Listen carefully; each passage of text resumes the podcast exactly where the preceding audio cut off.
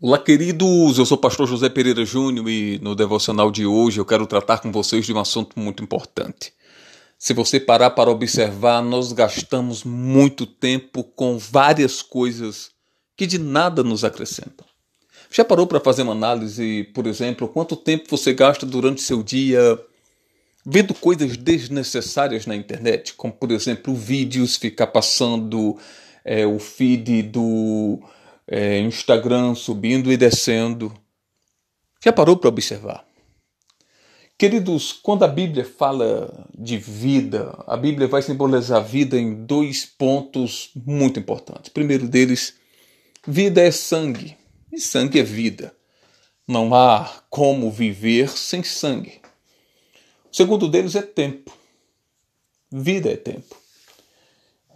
E tempo é vida.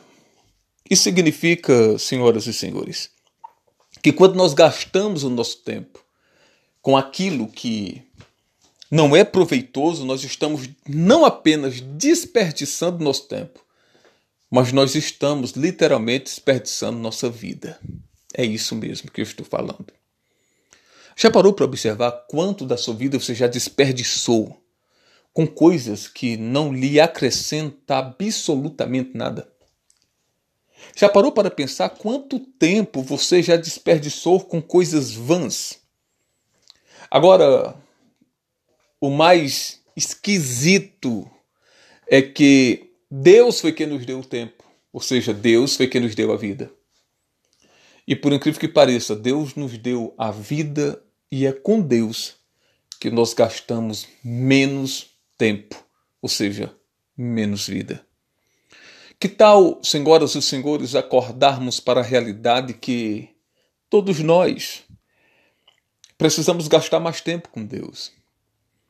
Precisamos, entendendo isso, refletindo sobre isso, compreender que é necessário que gastemos mais tempo ao lado daquele que nos criou, ao lado daquele que nos deu a vida, ao lado daquele que deu não apenas a vida no sentido do fôlego que nós respiramos, mas é aquele que nos deu o tempo, é aquele que nos deu um propósito, é aquele que, por meio de Cristo, nos deu tudo o que precisamos para vivermos uma vida feliz, completa e repleta das bênçãos dele nessa terra.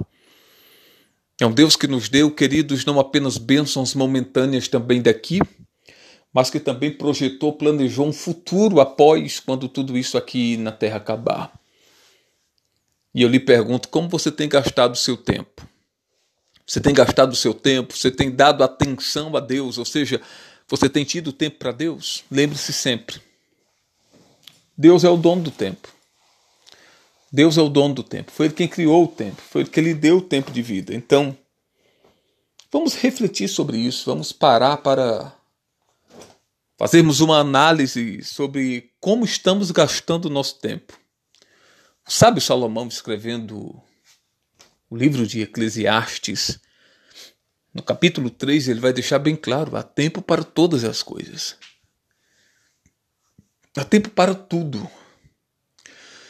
E talvez o grande problema seja justamente com base nesse ponto, que nós encontramos tempo para tudo. Mas por incrível que pareça, temos dificuldade de encontrar tempo para Deus. Que tal mudarmos isso hoje? Que tal tomarmos uma atitude? Às vezes nós ficamos pensando, puxa vida, porque as coisas não funcionam para mim? Porque as coisas não dão certo para mim? E nós deveríamos nos perguntar: será se um dos fatores pelo qual as coisas não dão certo para mim não seja o fato de que eu não estou colocando Deus em primeiro lugar, ou seja, o fato que eu não estou encontrando tempo para Deus dentro da minha agenda?